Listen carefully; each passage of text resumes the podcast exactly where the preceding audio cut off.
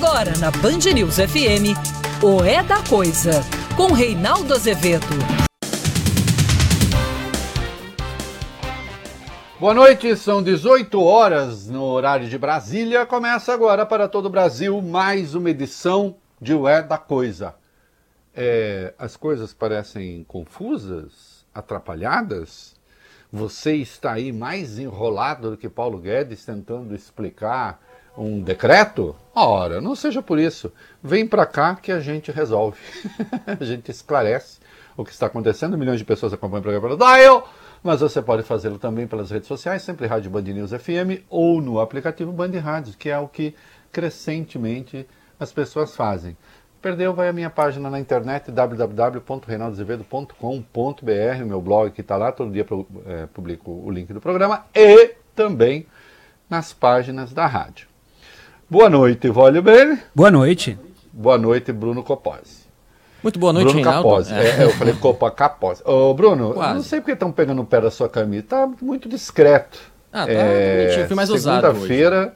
Ah, bom, segunda-feira não sei se o Bob já vem, a gente precisa ver, né? Uhum. Mas a próxima entrada sua, eu realmente espero uma camisa esfuziante. Aliás, segunda-feira é feriado, Reinaldo. É. Ah, é verdade, bem lembrado, a gente não vai trabalhar. Ah. Fale por você. Hã? Fale por você. Estaremos aqui. Ah, você vai dar plantão? Vou. Então, segunda-feira é o seguinte, queridos. O tio Rei não estará aqui, mas Vólio Bene continuará a zelar e a velar pela notícia imparcial, sem dúvida. pelo jornalismo sem partido, que só se preocupa com os fatos. Aí gostei, hein? Essa daí é... eu... vai até pro meu LinkedIn. Como é que é? Vai até pro meu LinkedIn, meu perfil profissional. É, põe isso Gostei lá. desse. Aliás, por falar em jornalismo, deixa eu hum. uh, passar uma informação aqui. Está circulando já nas redes sociais, vocês sabem que, é, como diria Balzac, né? O Vole Ben, Balzac. É, Sim, ainda estou tentando encontrar aqui, mas eu entendi o seu recado. Tá aqui. Desapareceu o momento cultural. Tá aqui. Momento cultural. É. Como diria Balzac, as pessoas, muita gente se especializa hoje em se comportar como espadachim da reputação alheia, que é uma expressão que eu adoro. Né? É... O Glenn Greenwald está se desligando, se desligou do The Intercept. Não tem nada a ver com o The Intercept Brasil. A dissensão dele é com o Intercept dos Estados Unidos. É, ele tinha uma reportagem, parece, sobre Joe Biden, uma apuração, que o site americano achou, cuja publicação o site americano achou descabida, e, atenção, diferenças nessa área existem. Isso não tem nada a ver com censura. Censura quem pratica é o Estado. Veículos de comunicação não praticam censura com aqueles que trabalham para eles. Não quer, não quer, é um contrato entre partes. Tem lá uma diferença de critério jornalístico e o Glenn houve por bem se desligar do Intercept. Evidentemente, Intercept Brasil é ligado ao Intercept dos Estados Unidos, embora as decisões editoriais sejam tomadas aqui. O Glenn é um editor do Intercept, Intercept dos Estados Unidos, ajudou a criar o Intercept Brasil. Matérias dele saem aqui também, né? saem lá, saem aqui. Mas o desligamento dele não tem nada a ver com o que se passa aqui. Aliás, tem é, um tweet dele que saiu agora há pouco, é, dizendo que não, não, há nenhum conflito com o Intercept Brasil, cujo jornalismo é, ele continua tem, na mais alta conta é, e que merece todo o apoio das pessoas. Portanto, nada a ver com o Intercept Brasil, porque já tem gente farejando crise onde não existe. Intercept Brasil, que publicou, a meu juízo, é, a série de reportagens junto com outros veículos de comunicação, mas eles é que originalmente tiveram acesso ao material, mais importante em décadas no Brasil. E eu vou dizer uma coisa: a importância deste material não acabou ainda.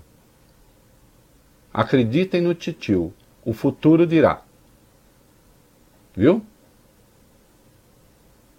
Ainda está por acontecer coisa, ou, por aconte ou, ou, ou coisas ainda virão a evidenciar a importância do material publicado e a sua fidedignidade. Eita, que saiu atrapalhado.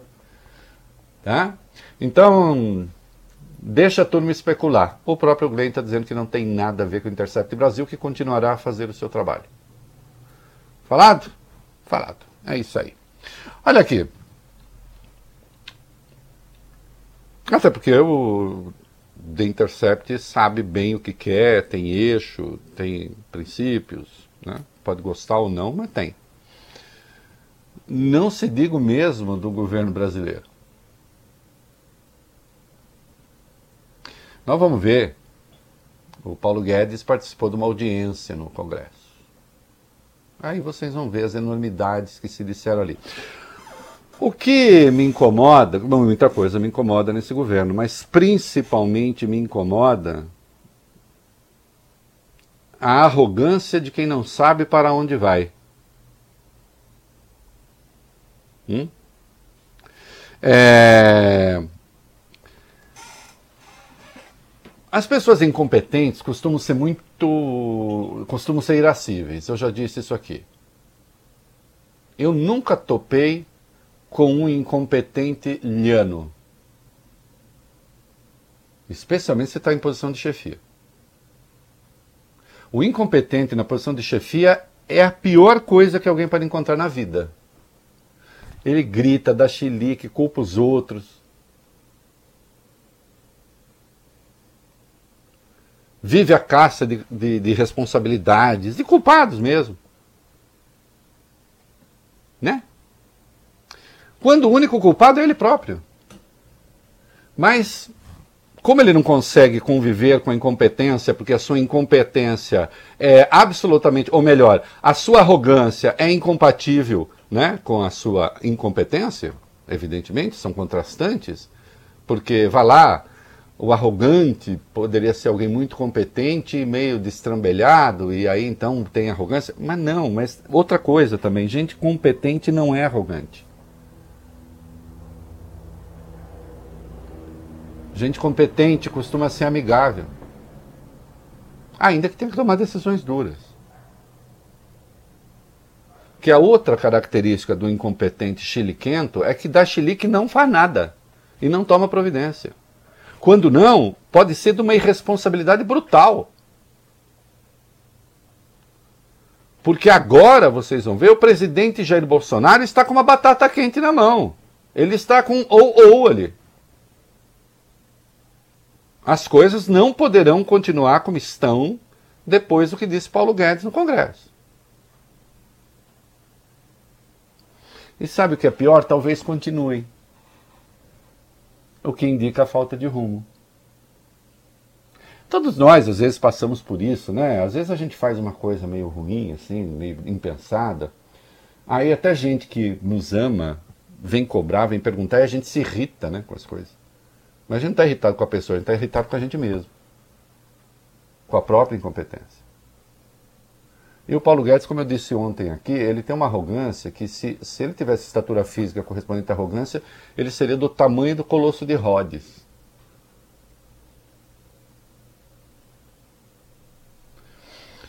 E ele disse coisas muito sérias, viu, Valio Bene, viu, Capozzi? Uhum. É, que, ó, nem o PCO Causa Partido operária. da Causa Operária, que é a coisa mais de extrema esquerda que tem no Brasil, o limite da extrema esquerda, eles são tão extremistas de esquerda que eles têm algumas posições iguais às do Bolsonaro. Porque dá a volta, né?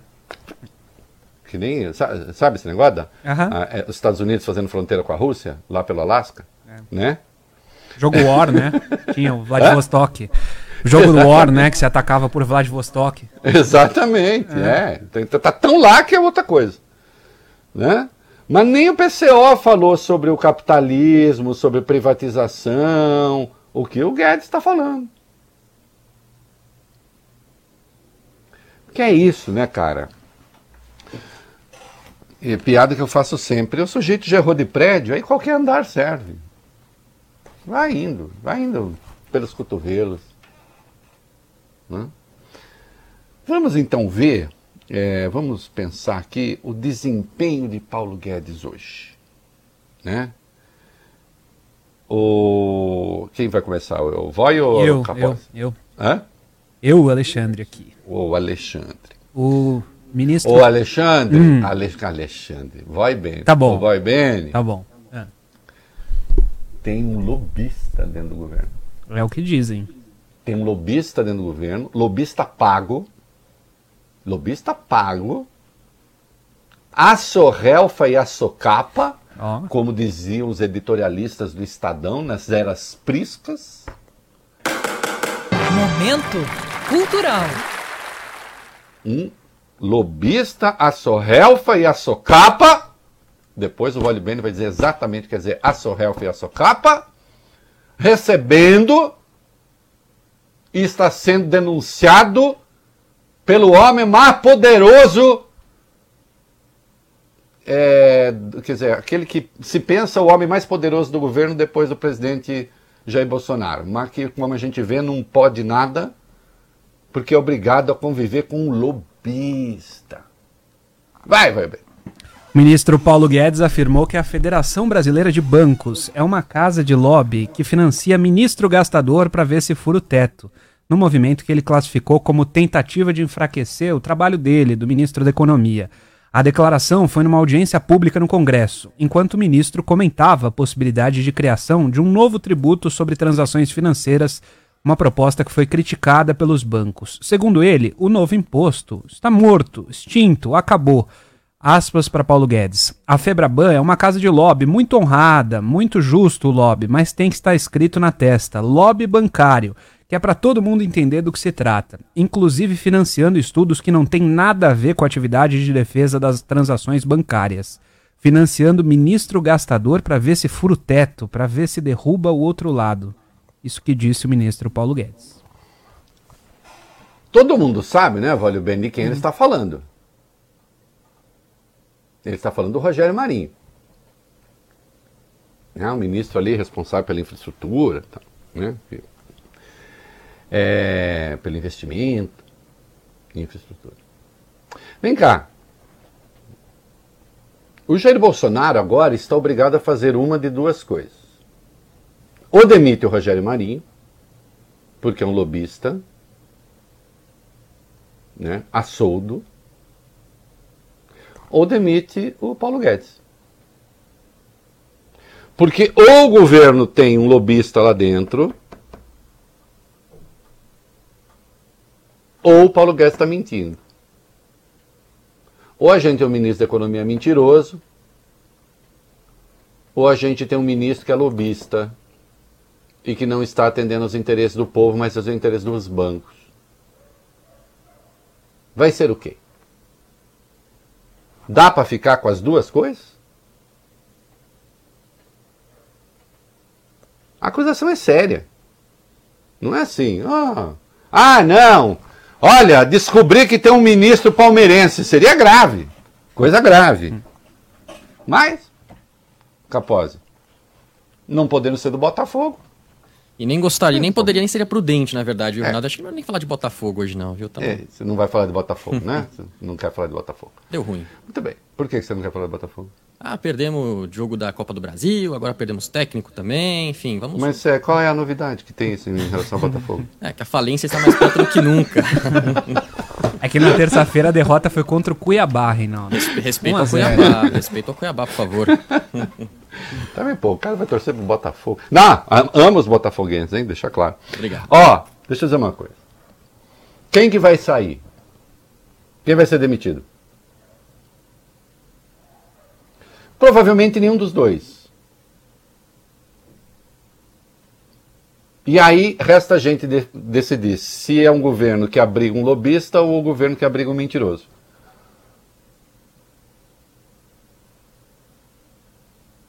Será que isso é bom? Agora sim, ô Capozzi. Agora nós vamos perceber que nós temos um ministro que é mais anticapitalista do que o tio Rei quando era trotskista. Que o tio Rei era trotskista. Depois virou liberal.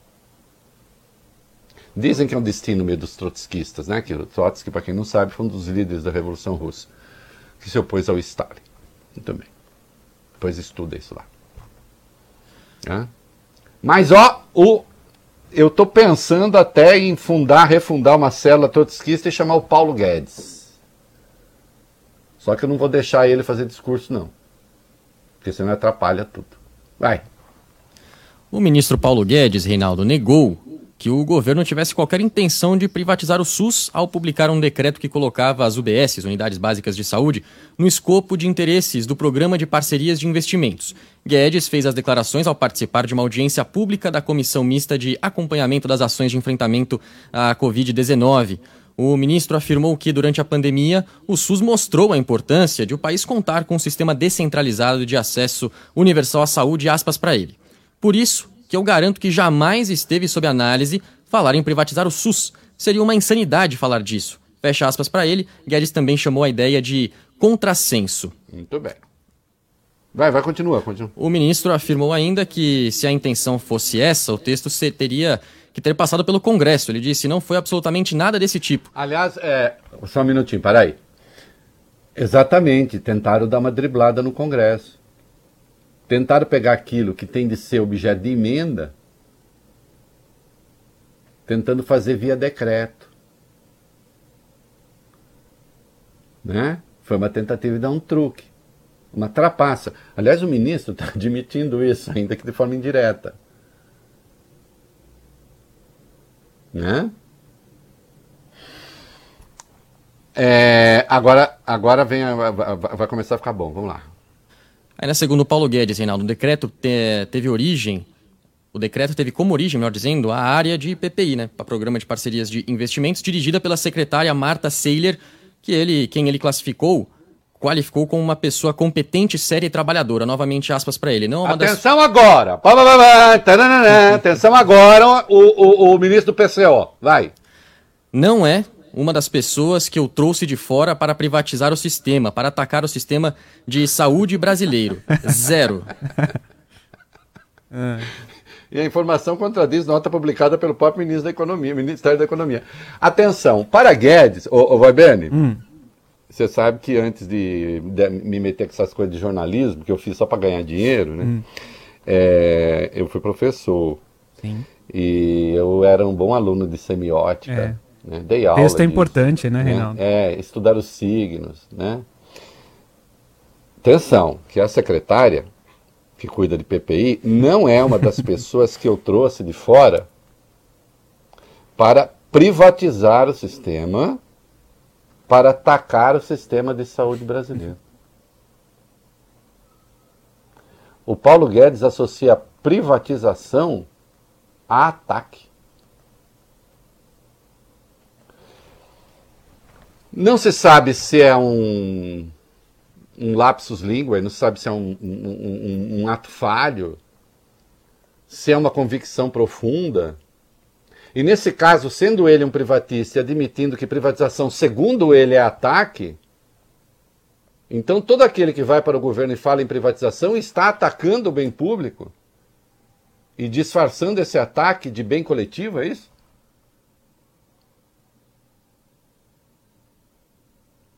Sabe que é quem fala demais, não sabe para onde vai, começa a dar bom dia a cavalo. Aí fala qualquer coisa. Olha, eu tenho amigos comunistas ainda. Que são contra a privatização. Não é o meu caso. Você é contra a privatização. Aí eles falam, é para atender a, a, interesses econômicos, para atender não sei o quê, para atender não sei o que lá, mas chamar de ataque, pura e simplesmente, nem eles.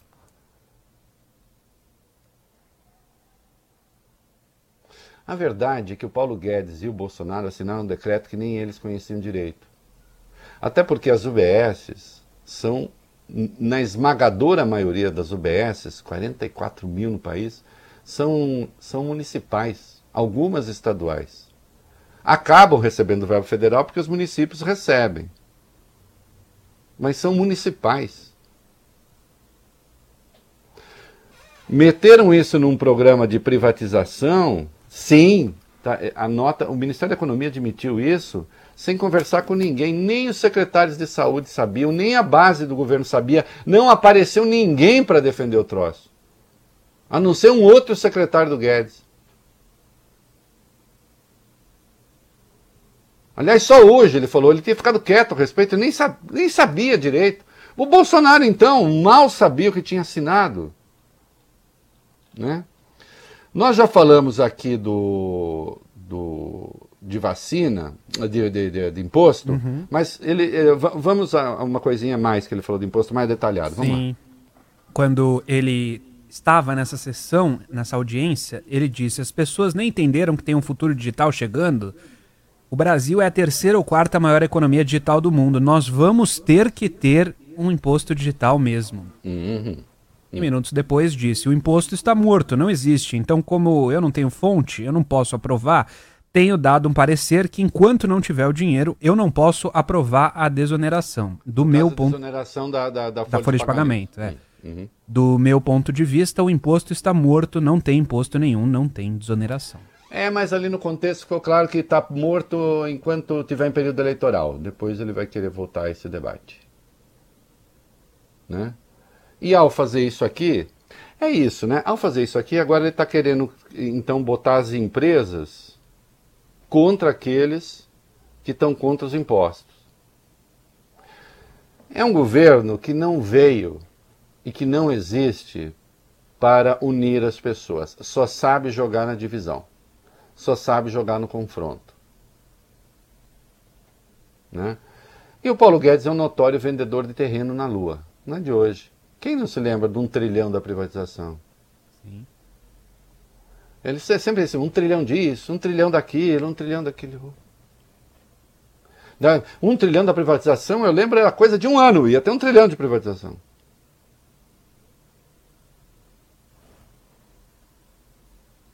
Né? E claro, afinal de contas, ele está com Bolsonaro, e se ele está com Bolsonaro, ele precisa atacar o Dória, ele precisa dar uma pegadinha no pé de São Paulo, que representa um terço da economia do país. Vai lá.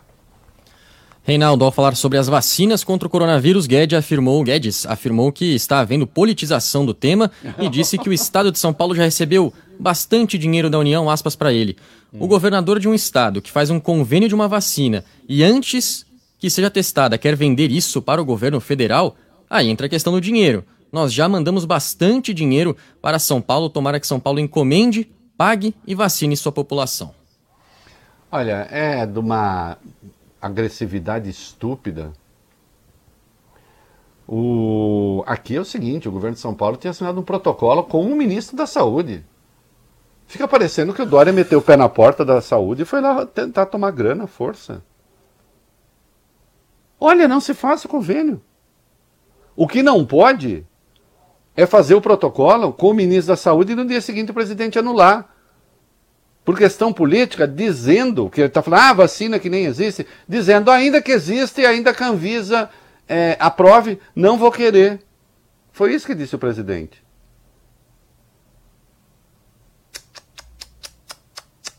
Guedes, Guedes, quae te dementia cepit, Guedes. Hum? Momento cultural. Como perguntou um dos pastores de Virgílio a si mesmo: Que tipo de loucura te tomou? Quai te dementia cepit? É... Outra coisa boa, o hum. É, sobre a vacina. Você sabe, Valbene, que eu sou defensor da vacinação obrigatória, né? Uhum, sei. Mas eu disse ontem que não dá para pegar o cara pela orelha, dar porrada não. nele e vacinar a força. Não, com voto não é assim. Não é assim com voto? Aí eu é. sugeri, eu, eu, até disse que a proposta do Aécio é boa, do Aécio Neves, que é a punição que tem quem não vota e não justifica, pode ser para quem não toma vacina. Mas o Guedes tem ideias melhores a respeito, porque ele disse que ele é contra a vacinação obrigatória é. e é um liberal, afinal de contas. É. E, e aí ele falou o quê, vai bem? Ele disse que acredita que a vacina é uma decisão voluntária de cada um. Se o sujeito preferir ficar trancado em casa seis anos, não ter contato com ninguém, não tomar vacina, o problema é dele. Cada um, cada um. Olha aqui, eu sou favorável à vacinação obrigatória, mas eu não tinha pensado até agora em confinar as pessoas. Vocês tinham pensado nisso? Não. Não, né? Olha que liberal, mas é um liberal sensacional. O, o, Capozzi é um liberal como nunca houve na história desse país, o Capozzi. Inédito. Você que, você que, eu sei que você é meu fã. Veja só, é, nunca... nunca houve um liberal como esse. Porque para ele é o seguinte, toma vacina se quiser. Ok. Não, eu, eu também sou contra pegar o cara e falar, vai tomar vacina, mete o pé na porta. Faz assim, sabe, Rússia do Putin? Não. A Turquia do Erdogan? Não. Nada disso. Coreia do Norte, lá do Anão Tarado? Também não. Né? Kim Jong-un, né? o amigão do Trump? Não. Eu sou favorável, assim, é obrigatório, não toma, digamos, nós, você sofrerá uma uh, restrição de direitos. Não pode fazer acordo, não pode fazer negócio com o serviço público, não pode tirar passaporte, não pode, mas você pode não tomar. Agora, confinar a pessoa? Porque esse confinamento que ele fala suporia o seguinte: guardas nas ruas, sociedade liberal, afinal, né? guarda nas ruas, que chegasse em, ali, cadê seu atestado de vacinação? Aí a pessoa não exibe, faz o que com ela? Confina ela em casa. Mais um pouco a gente põe um chip em quem vacinar, pensou? Hein? Ou em quem não vacinar, né? Fica melhor assim. Porque aí se a pessoa tá com chip, é porque tá sem vacina. Se pega ela em área pública, vai lá e garfa ela.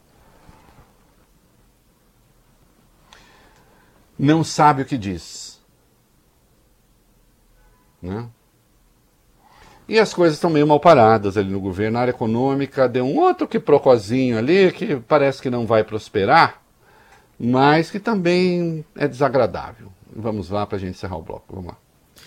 Reinaldo, as redes sociais foram palco de outra polêmica lá em Brasília. O presidente da Câmara, Rodrigo Maia, foi ao Twitter criticar o presidente do Banco Central, Roberto Campos Neto, a quem tinha acusado de vazar uma conversa privada entre os dois à imprensa. Horas depois do primeiro tweet, Maia voltou atrás. Disse ter conversado com o economista e concluiu que quem vazou teria sido um terceiro. A tal conversa vazada foi revelada pelo jornal Estado de São Paulo. Ela teria acontecido ontem. O presidente do Banco Central teria ligado para Maia cobrando a votação das reformas. O presidente da Câmara, então, retrucou. Abre aspas. Você ligou para a pessoa errada. Quem está obstruindo as votações na casa não sou eu. É a base do próprio governo. Fecha aspas. Bom, primeiro que é verdade, né? É, aí o Maia disse que o Campos Neto tinha vazado uma conversa entre eles, que isso não estava à altura do, do de um presidente do Banco Central. É, eu vi isso logo cedo hoje. De fato, me preocupou porque eu acho o Campos Neto um dos raros quadros competentes deste governo e que se comporta de maneira adequada.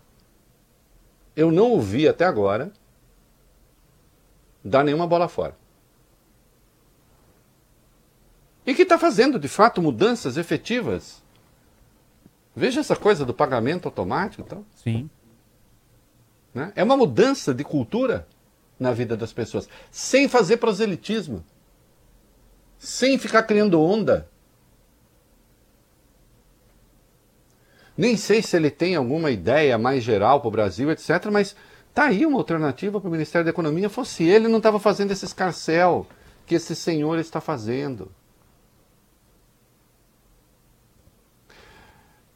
É preciso saber quando o prazo já venceu. O prazo do Guedes venceu. Ele não foi feito para esse negócio. Ele não tem temperamento para homem público.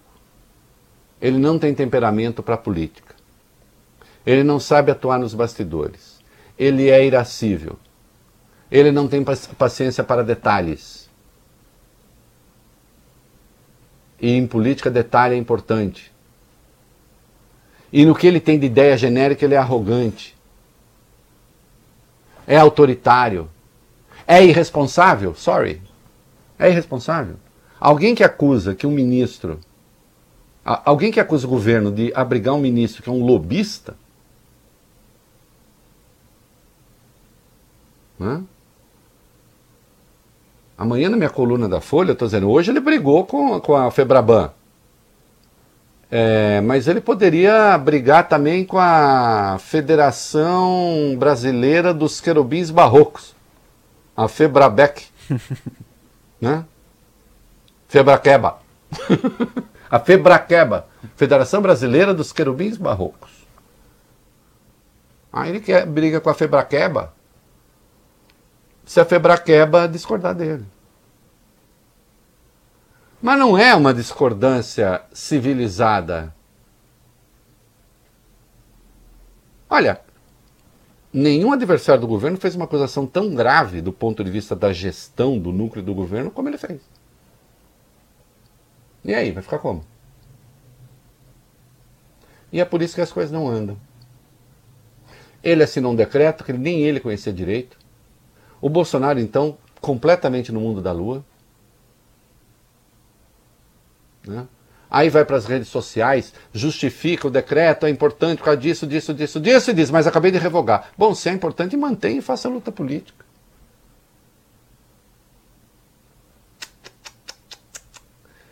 Tudo errado. Como lembrou o general Rego Barros para Bolsonaro, memento mori, Guedes. Como eu disse ontem aqui, né? Isso não é. Ah, lembre-se de que você é mortal. É um imperativo no futuro. Né? E, e, e more é verbo no infinitivo, além de tudo. É, é, é lembrar-te-ás de que vais morrer. Né? No sentido de as consequências vêm depois. Guedes, deixa o campo livre para o Campos Neto cuidar com discrição, com calma, com tranquilidade, para conversar com a sociedade e não para criar mais confusão do que aquelas que já existem. Viu? É isso. O Reinaldo. Uh, nós vamos fazer um breve intervalo. Hum. Né? Você fica com o noticiário local, você que não está em São Paulo. São Paulo nós continuamos com o noticiário nacional ou de dimensão nacional e na, no aplicativo e nas redes sociais. E depois a gente volta para reunir a rede.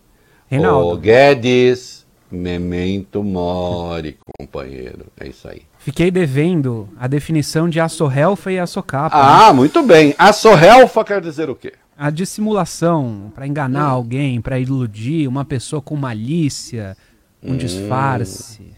Muito bem. E as coisas feitas a socapa? As coisas feitas a socapa é coisas para disfarçar-se, né? Uma máscara, um disfarce, né? Isso. Sempre, enfim, que você está tentando dar uma trapaceada, né? Fazendo as coisas no escurinho do cinema. Tem coisa que você faz a sua real, a sua carro, porque até pode ser bacaninha, só que os outros não podem ser prejudicados. é isso aí. Muito bem, estamos de volta no DAI para São Paulo, aplicativos e redes sociais para todo mundo. Isso aí é uma pesquisa XP, uma pesquisa eleitoral em São Paulo. Vamos lá. Reinaldo IPESP divulgou uma pesquisa encomendada pela XP Investimentos sobre a corrida à prefeitura aqui da capital paulista. A margem de erro é de 3 pontos percentuais e meio para mais ou para menos. Vamos aos números. Bruno Covas, do PSDB, 27%. Celso Russomano, do Republicanos, 22%, caiu 5 pontos percentuais em uma semana. Guilherme, Guilherme Boulos, do PSOL, 16%, por outro lado, subiu 4 pontos em uma semana. Márcio França, do PSB, tem 8. Gilmar Tato, do PT, 5. Arthur Duval, Patriotas, 4. Andréa Matarazzo, do PSD, 3. Joyce Hasselmann, do PSL, 2. Orlando Silva, do PCdoB, tem 1. Marina Elou, da Rede, 1. Brancos e nulos somam 10%. É, uma, uma coisa aí, a margem de erro é de 3 pontos e meio para mais ou para menos, é uma margem uhum. de erro grande, isso aqui aponta uma tendência. Então, claro, há uma tendência de queda do Celso Russomano pronunciada, uma tendência de ascensão do Guilherme Boulos, o Bruno cresceu um pouco, e nesta, é, dadas as margens, dados os extremos da margem de erro, então a gente pode dizer que o Celso Russomano está empatado com o Bruno Covas. Mas a novidade aí é que Guilherme Boulos, dentro da margem de erro, no extremo da margem de erro, está empatado com Celso Russomano também né? para quem está acompanhando pela internet, o gráfico está na tela. Né? Aí vem é, Márcio França com 8. O Márcio França com 8 e o Gilmar Tato com 5, eles também estão tecnicamente empatados. Certo? Sim. Quando você considera 3,5 a mais para um, 3,5 a menos para outro, porque é margem de erro para cima e margem de erro para baixo. Né? Com uma margem de erro tão grande, isso significa que Arthur Duval, André Matarazzo, Joyce Hassman, Orlando Silva e Marina Elu, né? o Arthur com 4, o André com 3, a Joyce com 2, o Orlando e a Marina com 1, um, mesmo assim eles estão empatados com o Gilmar Tato, com o Gilmar Tato do PT. Então tem uma coisa embolada. Indica uma tendência. Né? Indica uma tendência. A XP também fez simulação de segundo turno. Uhum. Bruno Covas contra Celso Russomano, o candidato do PSDB aparece com 50% contra 37% do candidato do Republicanos. Bruno Covas também aparece à frente de Guilherme Bolos com 52% contra 25% do candidato do PSOL. Bruno Covas, num cenário contra Márcio França, aparece com 51% contra 29% do ex-governador de São Paulo. Olha, não há dúvida de que você tem aí uma ascensão do Guilherme Boulos, tem de ser apontada, e tem de ser apontado também que o Bruno Covas está numa situação bastante confortável. Tem quanto tempo ainda, ô Vai Bene? Putz, temos ainda mais um minuto. Mais um minuto, rapidinho. Então, é, avaliação de governo que explica é, esse conforto do Bruno Covas. Rapidinho, vamos lá. A pesquisa mediu também a aprovação dos paulistanos em relação aos governos Bolsonaro, Dória e Bruno Covas. O prefeito da capital tem o melhor desempenho, 35%, Reinaldo, de bom ou ótimo, 43% de regular e apenas 22% de ruim ou péssimo. Isso ah. significa, rapidamente, Capó, isso significa que ele está bem, a avaliação dele é boa. Só tem 22 de ruim e péssimo, 35 de ótimo e bom, é uma boa avaliação, e 43 de regular, as pessoas estão ali. A situação do governador João Dória é bem menos confortável, 22% só de ótimo e bom, 39 de regular e 37 de ruim e péssimo. Agora, o Russomano se abraçou ao Bolsonaro. Qual é a avaliação de Bolsonaro em São Paulo? Para 47%, Reinaldo, o governo dele é ruim ou péssimo. 27% afirmam ser ótimo ou bom e para 24% é regular.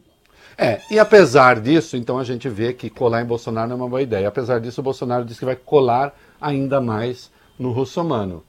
Não uhum. sei, o resultado pode ser contraproducente, né? Uhum. A pensar. É isso aí, molecada.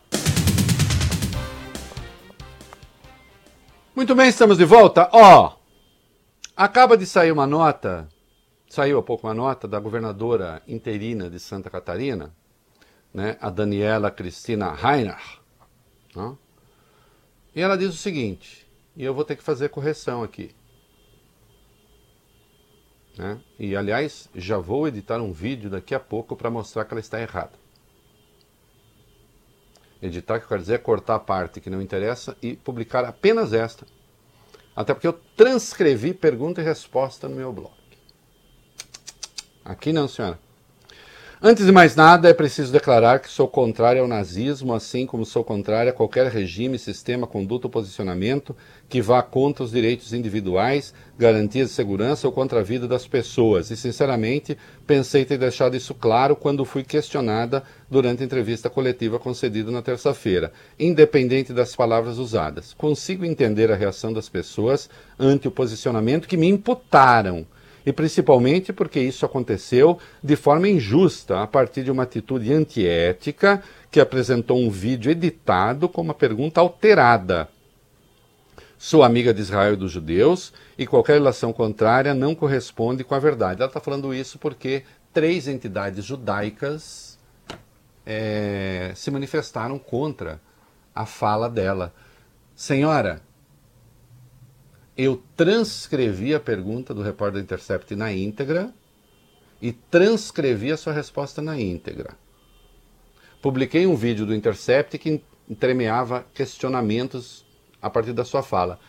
Haverá um outro vídeo agora com a, a coisa crua, sem intervenção nenhuma. O repórter pergunta e a senhora responde.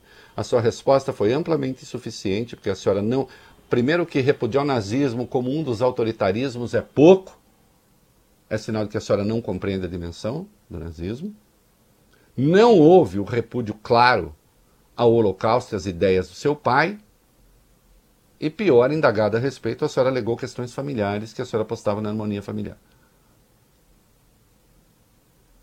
Ninguém tem intenção de esconder nada. Eu, inclusive, hoje informei que a senhora viajou para Israel em novembro de 2018 e recebeu lá uma medalha de embaixadora da paz. Israel condecore quem quiser. A questão do Holocausto é tão grave que ela não deve se resumir a Israel. Muito menos ao governo de Israel, que não é Israel, assim como o governo do Brasil não é o Brasil. Ninguém editou nada. Por aqui isso não passa, não. Hã? No meu blog tem pergunta completa, resposta completa é insuficiente. Tão insuficiente que três entidades judaicas se manifestaram. Né? Contra. Judeus pela Democracia, acho, Conib e acho que Vê para mim, AIC, acho. É isso aí, Associação Israelita Catarinense. Isso. O Conselho Nacional, né, da, da, da, da, da entidade judaica. É, Qual é o nome oficial da CONIB? Vê para mim. É Confederação Israelita do Brasil. Confederação Israelita do, Confederação Israelita do Brasil, AIC e os Judeus para a Democracia. Isso.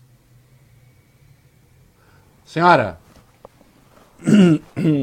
a senhora está lidando aqui a jornalismo profissional. Não é essa súcia vagabunda que fica na internet falando porcaria, não. Viu? E a... quando eu era. Até, até a segunda série, eu era meio dedo duro, sabe? Uhum. Eu anotava nome de quem fazia bagunça quando a professora saía. A professora mandava, eu fazia. E eu vou contar uma coisa, viu, Capozzi? Hum. Sala de que eu tomasse conta, não tinha bagunça. Não tinha Salles na minha sala. Não tinha Salles. Aí depois eu fui ficando meio maloqueirinho, bacana, maloqueiro bacana, sabe? Bom estudante, mas meio maloqueiro. Aí eu parei de fazer essas coisas. E quando eu dava aula também não tinha Salles na minha sala de aula. Sabe, botar rabinho de cavalo na pessoa, rabinho de papel, colar coisinha, jogar papelzinho. Mas o governo é assim. O governo tem Salles, né? que também vai continuar lá. Assim como nós teremos agora um governo que ou tem um mentiroso ou tem um lobista, a gente tem um governo que tem Salles. Né? O ministro das queimadas, do desmatamento e do garimpo ilegal. Vai lá. Está de volta ao governo, Reinaldo. A quinta série C, ou será que é a B? Depois de chamar o general Luiz Eduardo Ramos de Maria Fofoca, o perfil do ministro Ricardo Salles no Twitter, deve ter sido depois do recreio, atacou ontem o presidente da Câmara, Rodrigo Maia. No último sábado, dia 24, Rodrigo Maia havia escrito na rede social que Salles, não satisfeito em destruir o meio ambiente do Brasil, agora resolveu destruir o próprio governo. E fazia referência exatamente a esse episódio do Maria Fofoca. Ontem, do nada, o perfil do Salles respondeu essa mensagem de Maia com uma palavra só: nhonho. Para quem não sabe, o personagem do seriado mexicano Chaves, também um apelido que a extrema-direita costuma usar contra o presidente da Câmara, Rodrigo Maia. Hoje Salles garantiu que não foi ele que postou. não foi. Verdade. Tem mais. Isso me lembra uma camisa do Lobão. o Lobão criou uma camisa uma vez, cara, peidei, mas não fui eu. Tem mais, Desculpa ele disse... falar essa palavra, que eu acho uma das palavras mais feias da língua, mas enfim. Hum. O hum. ministro do Meio Ambiente afirmou que a conta foi invadida e pediu até para a BIM investigar o que, que aconteceu. Ah, vamos aguardar. Temos de aguardar a BIM, temos de aguardar a. BIM. Hum, e depois disso, muito bem. sem explicação, o perfil do ministro Ricardo Salles desapareceu do Twitter. Segue fora do ar até, fora do ar até agora. Informação dos bastidores é que nem Rodrigo Maia, nem os integrantes do próprio governo acreditaram nessa versão do ministro Ricardo Salles.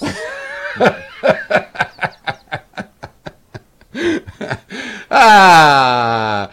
Agora, o que é engraçado é o seguinte: em dois corgos, eu já disse isso aqui, e até nunca nem procurei. Mas Nhonho, muito antes de Chaves, a gente nem sabia disso, é, Nhonho, lá em Dois Corpos, sempre foi gente meio lelé, meio assim. O Nhonho é o bobalhão. entendeu? O nhonho é o bobalhão. Eu nem sei se é isso, eu não, eu não sei nada de Chaves, a não ser as coisas básicas. Eu não sei se o nhonho tem o perfil, é o, o nhonho é o perfil do, do abobalhado? É isso que quer ah, dizer? um pouco, um pouco, sim. É. É. Porque nhonho, em dois quando alguém fala alguma besteira, a gente fala, ah, deixa de ser nhonho. Entendeu? Uhum. Mas aí é nhonho mesmo, nhonho, nhonho, né? Porque é um nhonho aí, que pelo que eu entendi, é um nhonho com aquele N com tio, né? O original, né? que depois passou português, nhonho. Uhum. É, os bolsonaristas adoraram, né, Capozzi? Claro, a quinta série, né? Quinta série gazeteira, daquela que comigo não tinha vez, não, porque eu anotava nome mesmo. Então. E anota muito meu, viu, Reinaldo? É. Muitos bolsonaristas retuitaram a mensagem elogiando o ministro, achando graça. Mas não foram, não foram só os cidadãos comuns. A deputada Carla Zambelli escreveu dois tweets a respeito. No primeiro, ela disse: Quando você destrói a argumentação de uma pessoa em uma palavra. No segundo, agora à tarde, ela escreveu: Não entendi a exclusão da conta do ministro de Estado, Ricardo Salles. O Rodrigo Maia é sócio do Twitter? Onde está a liberdade de expressão? Hashtag Não, melhor. O, melhor da, o melhor da Carla Zambelli é dizer quando você destrói o argumento de uma pessoa com uma palavra, nhonho, ela acha que chamar alguém de nhonho destrói uma argumentação. É inacreditável. É inacreditável. É, mas o Salles está bem no governo, tá vendo? Até uns trocos a mais. Hum. É, como você lembrou mais cedo, no meio dessa crise toda, dos incêndios no Pantanal, desmatamento na Amazônia, o ministro Ricardo Salles ganhou uma espécie de prêmio no governo federal.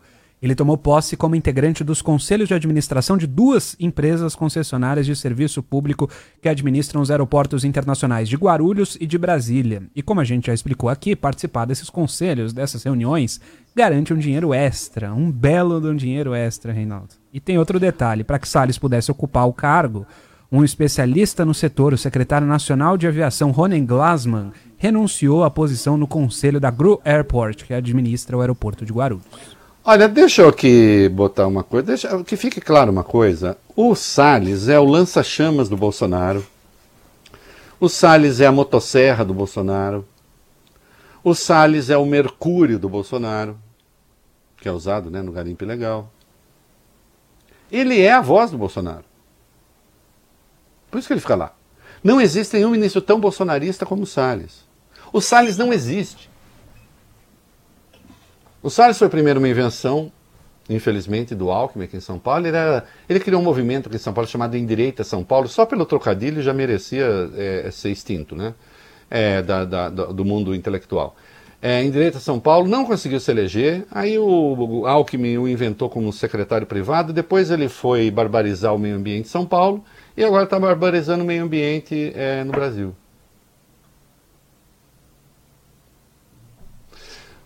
Isso eu estou passando uma informação. Todos os outros ministros, sem exceção, até o general Heleno, que me adora, é, a pessoa que, que ele mais ama da comunicação brasileira sou eu. É, até o general Heleno, acreditem, tenta dar uma amenizada nas barbaridades que o Bolsonaro diz e pensa. Até o general Heleno. O Salles faz o contrário. Ele piora o Bolsonaro. Ele consegue isso. Né? Porque essa é a natureza dele. Ele é uma espécie de chaveirinho da, de certa elite é, sub, uma elite do B, assim, que tem. Gente meio endinheirada, mas que não é tão influente, que é meio michuruca, né? mas que está em busca de presença. Ele é chaveirinho dessa gente. Eu estou curiosíssimo para saber quando ele sair do governo para quem ele vai trabalhar. E aí então algumas coisas vão ficar mais claras, vão se revelar. Né? É, Rosa Weber tomou uma decisão importante. Ministra Rosa Weber, do Supremo Tribunal Federal, concedeu uma liminar derrubando a decisão do CONAMA que permitia a exploração de mangues e restingas no país. A ação foi apresentada pelo partido Rede Sustentabilidade, que argumentava que a medida do ministro Ricardo Salles era inconstitucional.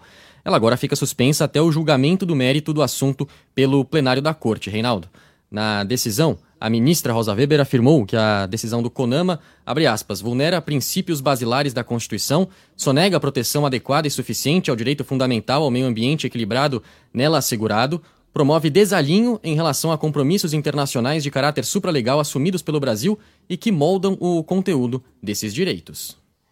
É, sim, é, ainda bem, né? Ainda bem que assim é. é temos coisas é, aí sobre incêndio do Pantanal. Vamos lá. Sim, os incêndios no Pantanal voltaram a bater recorde no mês de outubro. De acordo com o INPE, foram registrados até ontem 2.825 pontos de calor na região. É o pior resultado para o período desde o início da série histórica em 1998. O recorde anterior para o mês era de 2002 quando haviam sido registrados 2.761 focos de incêndio. Lembrando que o Pantanal também registrou o pior julho, o segundo pior agosto e o pior setembro de toda a história. Ah, enfim, estamos com o meio ambiente sob os cuidados do deste glorioso ministro. Olha aqui, deixa eu tenho que ir para o comercial, é, encerrar Augusto, depois a gente some isso aqui lá com outro vídeo. O presidente Jair Bolsonaro acaba de rasgar elogios, adivinha para quem? Hum. Para o ministro Rogério Marinho. Aquele uhum. que, segundo o, o, o Guedes, é um lobista da Febraban, que tem os interesses patrocinados pela Febraban. Então, ou o Bolso... então, vamos ver, Bolsonaro elogia Marinho ou ele está elogiando um lobista, ou então está dizendo que o Guedes é mentiroso. Aí depois pergunto por que o governo não funciona? por que será? Né? Olha, é, vocês sabem que é, se fosse por termos puramente aerodinâmicos, o besouro não voaria. Não obstante, lá há um conjunto de fatores derivados que fazem com que o besouro voe, ainda que seja um voo meio destrambelhado. Né? Esse governo não consegue nem o voo do besouro. Ou então, para voltar a uma discussão que aí é uma imagem que vem da economia, esse governo não está conseguindo nem o voo da galinha. Que é aquele voo mesmo. Aí cai logo adiante, né? Conjuntado. Mas, por um tempo voa. Mas nem isso consegue né? Tá mais para aquela coisa arrastada, pesadona de um dragão de Komodo, sabe? Aquela coisa meio pré-histórica que anda babando. Quatro, vai, Beni. Isso. Tá, vamos lá tratar de assuntos realmente muito, muito, muito graves. Vamos lá. Reinaldo, a França elevou o estado de alerta no país ao nível máximo após atentados em diferentes localidades hoje de manhã. Três pessoas morreram, uma delas degolada e várias ficaram feridas em um ataque à faca nas proximidades de uma basílica católica em Nice, no sul do país. Autoridades confirmam que um suspeito foi baleado e preso estava em estado grave. O prefeito da cidade classificou o ataque como terrorismo islâmico e disse que o agressor gritou Deus é grande antes do incidente. Poucas horas depois, a polícia francesa matou um homem que ameaçou pessoas com uma arma perto da cidade de Avignon, na região de Provença. Também hoje de manhã, outro suspeito foi preso ao esfaquear um segurança do Consulado-Geral da França em Jeddah, na Arábia Saudita. O agente se recupera bem. Olha, isso é desastroso, né? Desastroso, é, bom, é uma coisa em si, né? E quem conhece a França sabe da presença maciça de imigrantes é, de origem árabe no país. Esse tipo de coisa só incentiva o preconceito, né? E infelizmente os grupos terroristas apostam que a comunidade árabe que mora na França, ainda que seus descendentes um dia se levantem contra o governo francês, o que alimenta os piores preconceitos é, e alimenta a extrema-direita, anti-imigrante, enfim. É um desastre. O terrorismo é, age assim, né? O terrorismo é, tem como seu principal aliado aqueles que seriam seus grandes adversários. Uh, e Macron. Diante desses ataques, o presidente da França anunciou novas medidas antiterrorismo com deslocamento de milhares de soldados para aumentar a segurança de centros religiosos e escolas pelo país. Macron viajou para Nice horas após esse ato criminoso e discursou por lá. Falou o seguinte: a França está sob ataque. Se nós somos atacados, é devido a nossos valores, nosso apreço pela liberdade e pela possibilidade de ter liberdade de crença em nosso território. Hoje digo novamente com muita clareza: nós não vamos ceder. É, sim, esse tem sido o discurso. Agora, é muito difícil enfrentar isso que a França está enfrentando. É, a Al-Qaeda e depois uh, o, o, o, Como é que chamava a organização islâmica que foi derrotada recentemente? O Estado Islâmico. Fugiu pra... Hã? Estado Islâmico. Estado ISIS. Islâmico. Eles inventaram o ISIS. Eles inventaram, tentando lembrar do ISIS. Eles inventaram o homem célula, né? Porque antes, as, os ataques terroristas, você tinha grupos terroristas, era preciso organizar as pessoas, era um trabalho de logística difícil. Né? A Al-Qaeda e ainda mais o ISIS, o Estado Islâmico, eles inventaram esse homem-célula. Esse homem-célula, ele não precisa ser formalmente ligado a nenhum grupo terrorista. Basta que ele atribua a si mesmo o papel de um vingador. E é isso que o extremismo islâmico, que os jihadistas estimulam. Né? Uh, o que mais? Vamos lá. Como a gente falou ontem aqui, Reinaldo, o nível de tensão entre a França e o mundo islâmico aumentou muito nas últimas semanas. Hoje, o ex-primeiro-ministro da Malásia, Mahathir Mohamad, defendeu que os muçulmanos têm o direito de matar milhões de franceses. A afirmação foi feita nas redes sociais poucas horas depois do atentado em Nice, na Riviera Francesa. Aspas para o ex-premier. Independentemente, independ, independente da religião, pessoas com raiva matam. Os franceses, ao longo de sua história, mataram milhões de pessoas. Muitos eram muçulmanos. Os muçulmanos têm o direito de ficar com raiva e matar milhões de franceses pelos massacres do passado. Agora, esse é o tipo de coisa que esse sujeito deveria ter a sua prisão decretada. Em não tendo, o país que o abriga deveria ser alvo das democracias ocidentais. Porque isso aqui que ele está falando é terrorismo como outro qualquer. É o terrorismo com as palavras que incentiva as ações. Né? É disso que se trata. É isso aí. Oi, é, eu vou abrir o bloco 3 aí com a 30, depois aí a gente segue no, na, no que estava aí previsto. É, eu falo desse jeito porque o Renato Devedo é um sacana, porque eu já falo direitinho, viu? Quem não sabe nem o que fala é esse outro que está aí. O que, que nós tem aí? É, eu, só que eu acho que isso aí vai ser fogo de paia, porque a gente vive fazendo isso e depois não dá certo. É. Vamos ver dessa vez. Né? Você vê que aqui em São Paulo não fazem? Vamos ver, vai.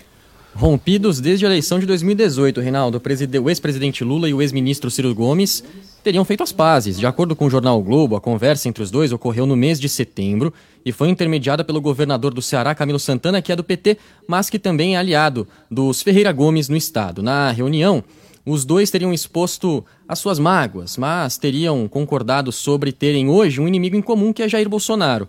O gesto pode ter sido um sinal de reaproximação entre os dois partidos de esquerda, PT e PDT, mirando as eleições presidenciais de 2022. Lembrando que o ex-marqueteiro do PT, João Santana, João Santana, deu uma entrevista ao Roda Viva na última segunda-feira e disse que uma chapa com Ciro candidato e Lula vice seria imbatível. Olha, eu se eu fosse petista,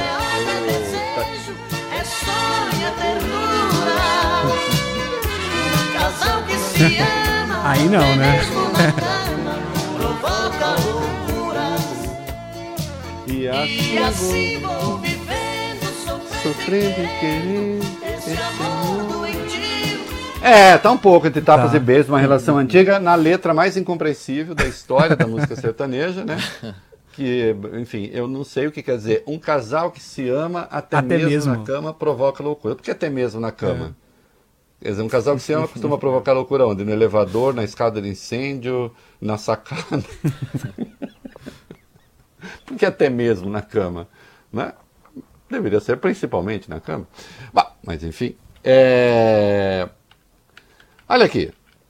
Se eu fosse de esquerda, estaria dizendo, oba, tomara que aconteça. Agora, eu já vi isso aqui antes, sem ter tido rompimento, não acontece nada.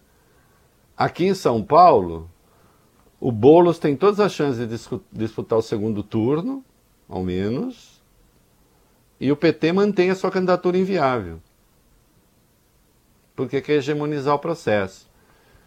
Uma chapa com Ciro na liderança e com nada menos do que vice é, Lula de vice, caso recupere os direitos políticos, que aí também tem, mas poderia ser alguém com, com endosso dele, é, eu acho que seria uma saída para as esquerdas. Mas aí o PT precisa rever a sua tentação hegemônica. Será que vai fazê-lo? I don't know. Ah, e eu vou continuar atacando esse Dória aí. No campo da direita aqui eu vou eliminar todo mundo aí. Isso daí. É. Hum, lá. uma nova pesquisa feita. Ah, não, é a antes, né, Reinaldo? Ah, não, a 25, é. Vai pra antes, eu que me perdi. O presidente Jair Bolsonaro voltou a atacar o governador de São Paulo, João Dória, falando a apoiadores ontem à noite. Bolsonaro chamou o governador de lunático. Aspas pro presidente. Dória aumentou o ICMS de combustível, criou o imposto pro, pro cara que é deficiente e comprou um carro. Aumentou tudo o que você pode imaginar. E ainda fala em obrigar a tomar vacina. O que, que é isso? É coisa de lunático isso aí? Lunático. É um absurdo obrigar a tomar vacina, porque o cara que toma vacina sendo eficaz está protegendo a sua vida. Quem não quer tomar, o problema é dele. Mesma linha do, do ministro Paulo Guedes. Uma vacina boa, o pessoal vai tomar. Agora obrigar essa ou aquela começa a gerar interesses outros que prefiro não comentar. É, claro, não, não. Se bem que não é bem a posição do Guedes, não. O Guedes, é que quem não toma vacina, É. o Guedes quer confinar. não, calma lá. O problema é dele. né? É uma coisa, é, uma- é, é- é uma coisa, é uma coisa mais grave do que Vai isso. assim. ele quer, ele, ele defende confinamento. E confinamento é Uhum. uma coisa muito séria. Ninguém tinha falado disso até agora, né? A propósito, rapidamente, é, deixa eu ver se está aqui. Não, não está aqui. Mas é, tem uma decisão do Og Fernandes STJ. Um sujeito quis entrar lá com uma ação para não ser obrigado a tomar vacina. Ele nem reconheceu é, a ação porque disse não tem nem vacina, não tem nenhuma iminência de obrigatoriedade de vacina. Enfim, essa baixaria bolsonarista. O Dória reagiu. Hum. Hoje de manhã, Reinaldo, o governador de São Paulo, disse o seguinte: recomendo ao presidente Bolsonaro parar de me atacar e começar a trabalhar. O povo não quer briga, quer emprego. O Brasil não quer divisão, quer compaixão. O Brasil não quer um presidente que só pensa em reeleição. Ah, pois é, eu acho, né? Aqui em São Paulo a rejeição pelo menos é de 48%. Só para dar direito à notícia, o ministro Og Fernandes do STJ rejeitou habeas corpus em que dois homens pediam para não serem obrigados a tomar a vacina contra a Covid-19. Os autores do processo alegaram que o governador de São Paulo, João Dória, deu a entender em entrevistas que a vacina terá caráter obrigatório no Estado. O magistrado, porém, argumentou que não há informações nos autos sobre quando a imunização estará disponível para a população em larga escala, nem uma previsão de sanções a quem deixar de atender ao chamamento para vacinação, ou seja, é pura politicagem de quinta categoria. Né? É, E a AstraZeneca? Uma reportagem do jornal Estado de São Paulo afirma que a farmacêutica britânica AstraZeneca, que desenvolve a vacina em parceria com a Universidade de Oxford, mudou a data de entrega das doses aqui no Brasil. A previsão inicial era de entregas a partir de dezembro, agora passou para janeiro. É, vai um pouquinho adiante. Butantan, rapidamente, Anvisa? O Instituto Butantan finalmente conseguiu, junto à Anvisa, a liberação da matéria-prima chinesa que será usada na fabricação da Coronavac. Com isso, será possível produzir aqui no Brasil 40 milhões de doses da vacina contra o coronavírus, desenvolvida em parceria com o laboratório Sinovac. Lembrando que a Coronavac está na última etapa de testes, que irão mostrar se ela é ou não eficiente no combate à Covid-19. É isso aí, moscada. Comercial. Muito bem, meninos, estamos de volta. É, Poder data aprovação do governo Bolsonaro.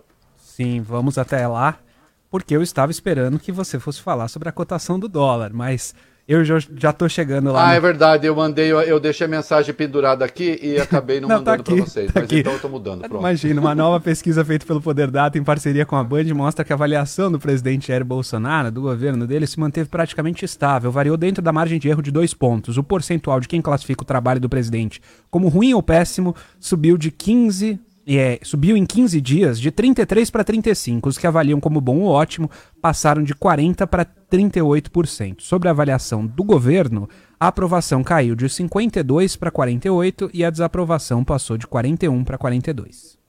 É, tá tudo variação dentro da margem de erro aí, mas de qualquer modo parece haver uma tendência negativa. Sobra quanto tempo ainda, vai bem? Um minuto. Um minuto, então aí sim o Vólio Bene está doido para falar do dólar, porque ele se endividou em dólar quando ele viajou e agora o Bolsonaro arrumou essa trapaça. Achei que você ia falar de viagem, porque não tem nem viagem no horizonte mais, Reinaldo. Difícil. Pelo segundo dia seguido, o dólar bateu a casa dos R$ 5,79, isso o dólar comercial, o dólar turismo, aquele que as pessoas compram para viajar, chegou a R$ 6,01 em algumas casas de câmbio em São Paulo, sendo negociado a 6,35. Esse comportamento da moeda americana reflete o mercado internacional, que está preocupado com a segunda onda do coronavírus na Europa, mais especificamente com os novos lockdowns adotados. Na Alemanha, por exemplo, na França também, o que deve causar impacto na economia. É, é, sim, é verdade. Agora, convenham que não ajuda também a política interna. Né? Ou ajuda? Acho que não. Vale Bene, Oi, você tá com a música mano a mano aí, né? mano a mano? Que eu mandei para você ontem? Ah, tenho, tenho sim, verdade. Tem, né? É, do Salvador Sobral. Uhum. Quanto tempo nós temos? Temos três minutos e meio.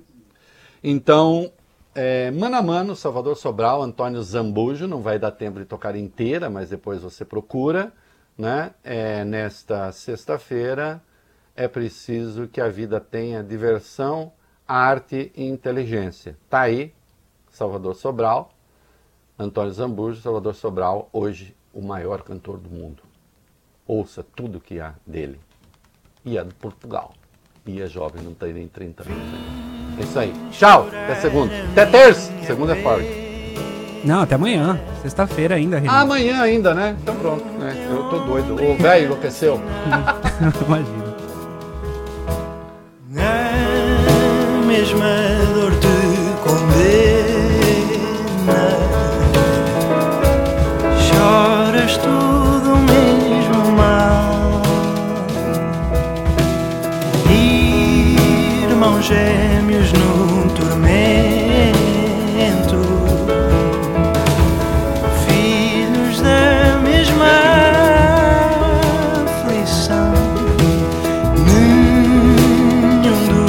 Hoje é quinta-feira, deixando bem claro, né? O tio Rei falou sexta, hoje é quinta-feira, né? Pode ver. Isso. Ainda tem.